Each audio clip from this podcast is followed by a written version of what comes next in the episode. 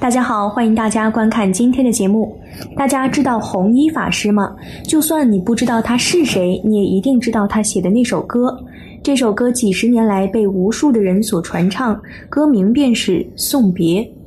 弘一法师是一个非常有传奇经历色彩的人。早年他其实和我们一样，也是一个红尘中人，甚至还过着富贵繁华的生活。但突然有一天，他抛弃了所有，选择了出家。为何他会做出这样一个常人无法理解的选择呢？其实从弘一法师临终的三次遗嘱，我们就能看出一二。今天小编就来和大家一起看看弘一法师在临终前究竟都说了些什么。在开始今天的内容之前，希望大家能点点订阅和小铃铛，点赞是对小编的最大支持，谢谢大家。一九四二年十月，福建泉州温陵养老院晚晴室，弘一法师安静念佛。这一年，他第三次患上大病，与世间的一切从容作别。五月一号，他首先致弟子龚天发，做最后的训言。圣信居士与朽人同住一载，皆为居士曾受不邪淫、不饮酒戒，今后当尽力护持。若犯此戒，非愚之弟子也。于江西归矣，书辞以为最后之训。壬午五月一日，晚晴红衣。六月。福州罗坑端陈世木居士倡议修建宜山长庆寺放生池，将修建事迹写成草稿寄给弘一法师，请他撰写碑记。弘一法师润色加工草稿，并书写刊石，以表示对放生善举的支持。这也是他最后的一作。八月十五号，弘一法师还在养老院讲八大人觉经以及净土法要。八月二十三号上午，弘一法师为转道转逢二老书写大柱联，下午就发起了高烧，但不顾病体，为晋江中学学生书写百余幅中堂。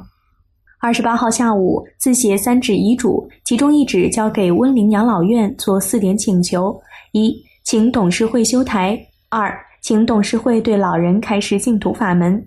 三，请董事会议定住院老人至八十岁应举为名誉董事，不负责任。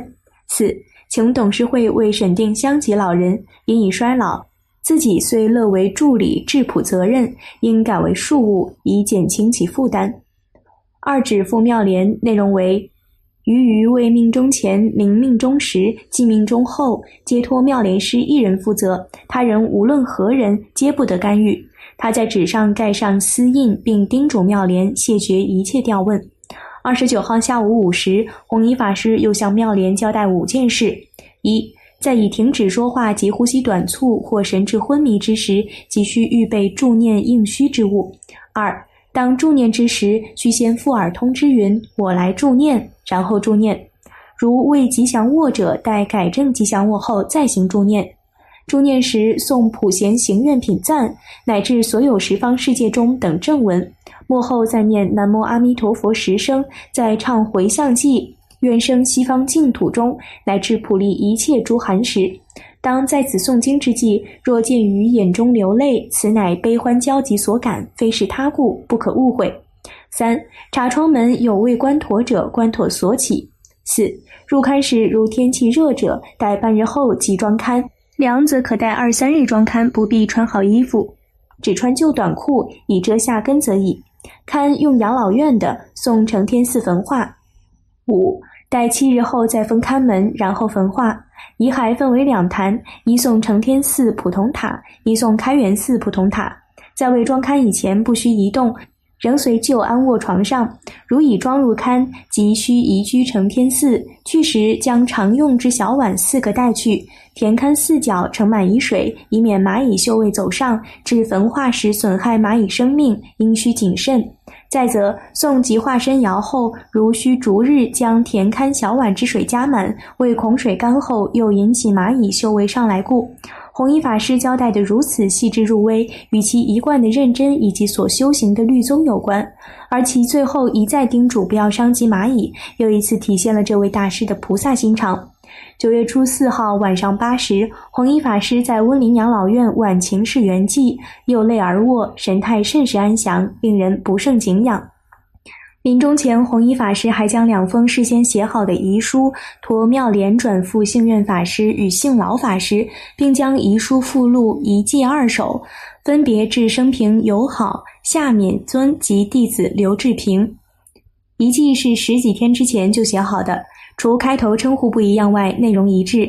君子之交，其淡如水；直向而求，咫尺千里。问于何事？阔耳王言。华枝春满，天心月圆。十月十三号，弘一大师圆寂于泉州温陵养老院晚晴室，弥留之际，书“悲喜交集”四字，视为绝笔。这里，小编要重点说说弘一法师临终时所写的那首临终寄语，可以说是道出了弘一法师的真正的人生境界。我们先来看第一句：“君子之交，其淡如水。”庄子曰：“君子之交淡如水，小人之交甘若醴。”君子淡以亲，小人甘以绝。彼无故以和者，则无故以离。以其淡则久，淡离于甘苦两边，故久；甘则落于甘甜之一边，故不久。又老子曰：“飘风不终朝，骤雨不终日。飘风骤雨，以其落于过激之一边，故不久。若离过激过缓两边，则久。”大师所谓君子之交，其淡如水，以其可久，是谓去涅盘境界，不生不灭，不垢不净，不增不减，如如不动，皆河水之德。有君子之为君子，以其河水之德故。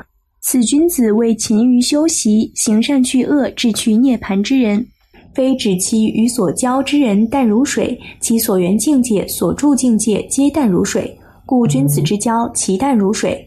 可以说，此处的淡并不乏味，而是大彻大悟后的平静，是以心印心的交融，是物我两忘的功德相。君子之交，其淡如水，可以说是人与人相处的宝典。人与人之间关系太好、太亲近，就会缺少恭敬，话多，行为失当，逐渐的相互不满意，长此以往，便会生出许多嫌隙和不满。人与人之间想要和睦相处，保持一定的距离是秘籍。即使夫妻之间，也不要盼着天天黏腻在一起，要允许对方有自己的兴趣爱好，有自己的私人空间。人生如尺，要有度；感情如面，别越界。关系再好，也要平平淡淡方是真，否则最后也只能渐行渐远。这样的相处之道，也同样适用于师傅和弟子之间。身为佛弟子，都愿意亲近自己的师傅，但如果和师傅太亲近，师傅是没办法度化我们的。为什么呢？正像不识庐山真面目，只缘身在此山中说的那样，我们离师傅太近，就看不到师傅身上的种种功德，看到的只有师傅身上的不足，进而对师傅产生怀疑，甚至有师傅还不如我呢这类不恭敬的想法。与其和师傅太亲近，倒不如和师傅保持一定的距离，听师傅的开示，从师傅处学佛法，和师傅保持一种平平淡淡的关系，方是长久之道。第二句“直向而求，咫尺千里”，相的说法来自未见玄学，是对应于意而言的。一般言之，立相以尽意，此是相所尽之意。有相所尽者，即有其所不尽者；相所不能尽者，即向外之意。弘一大师借着这一典故来说明佛法所揭示的实相，其实是离语言文字思维的。所谓的语言道断，心行路绝者是迷与悟，其实就在咫尺之间。但若直向而求，又何止千里？华严经中有这么一句话：“因观法界性，一切唯心造。”又曰：“心如工画师，能画诸世间，唯此心能显世间万法，并反馈于我等自身。森罗万象，乃是一心所现。若是无此画师，万物亦不能于我等如画布的意识中呈现。”阳明先生曾说过：“你未见此花时，此花与如心皆归于寂寞；你来看此花时，此花一时明亮起来，可知此花不在如心外，心外无物明矣。”然心生万物，又只取不放，以为实有，念念不离外相，于外相生出许多执着，以此生诸多烦恼妄想，忧苦身心。纵离涅盘解脱一步之遥，亦如千里，故云直向而求，咫尺千里。第三句，问于何事，阔而忘言。然我心不在于此，其志必达于涅盘，而涅盘又是不可思议、不可言传之境界。故以名言陈之，则使人落于文字，不能达于此等境界。好比人问月在何处，知之者以指标月，其人住于指头，不忘明月。但若只言道不可说，则此路一人行后，无人知在何处，久之亦如无而已。故不得不以名言陈，又不能使人落于名言，只能以此等境界光明浩大、灿烂无极，难以言表。万人有万解，然其性不便视之，故问于何事，阔而妄言。遥想世尊在灵山会上拈花示众，是十众皆默然。为迦摄尊者破颜微笑，世尊曰：“吾有正法掩藏，涅盘妙心，实相无相，微妙法门，不立文字，教外别传。”副主摩诃迦摄，此禅宗最著名之拈花一笑公案。若有心人于此拈花一笑处误入而扩而妄言，当于我心有其气焉。最后一句：花枝春满，天心月圆。六祖坛经中说道：佛法在世间，不离世间觉。涅盘境界好似高深渺远，了不可得。然日常言动均是此境界所在。赵州禅师曾说过：喝茶去，茶中自有禅意，品之可得。有庭前百子树，树里不乏禅机。思之在即，茶先苦后甜，自有滋味，不落两边。禅在其中，树从种到树，从因到果，不离自性，学在其中。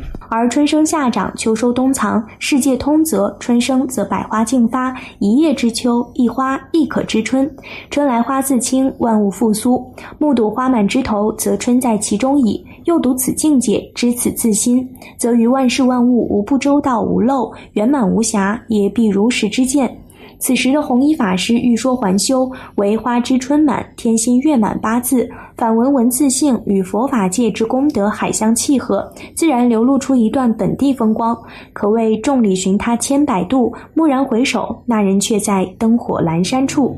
由此可见，无论是早年的艺术，还是晚年的宗教，从本质上讲，弘一法师都是在追求着一种人生的理想境界：阅尽繁华，湛然入寂，终归自在。数百年来，仅几人耳。好了，今天的内容就和大家分享到这儿了，期待大家在下方评论区留下自己的感悟。那我们下期节目再见。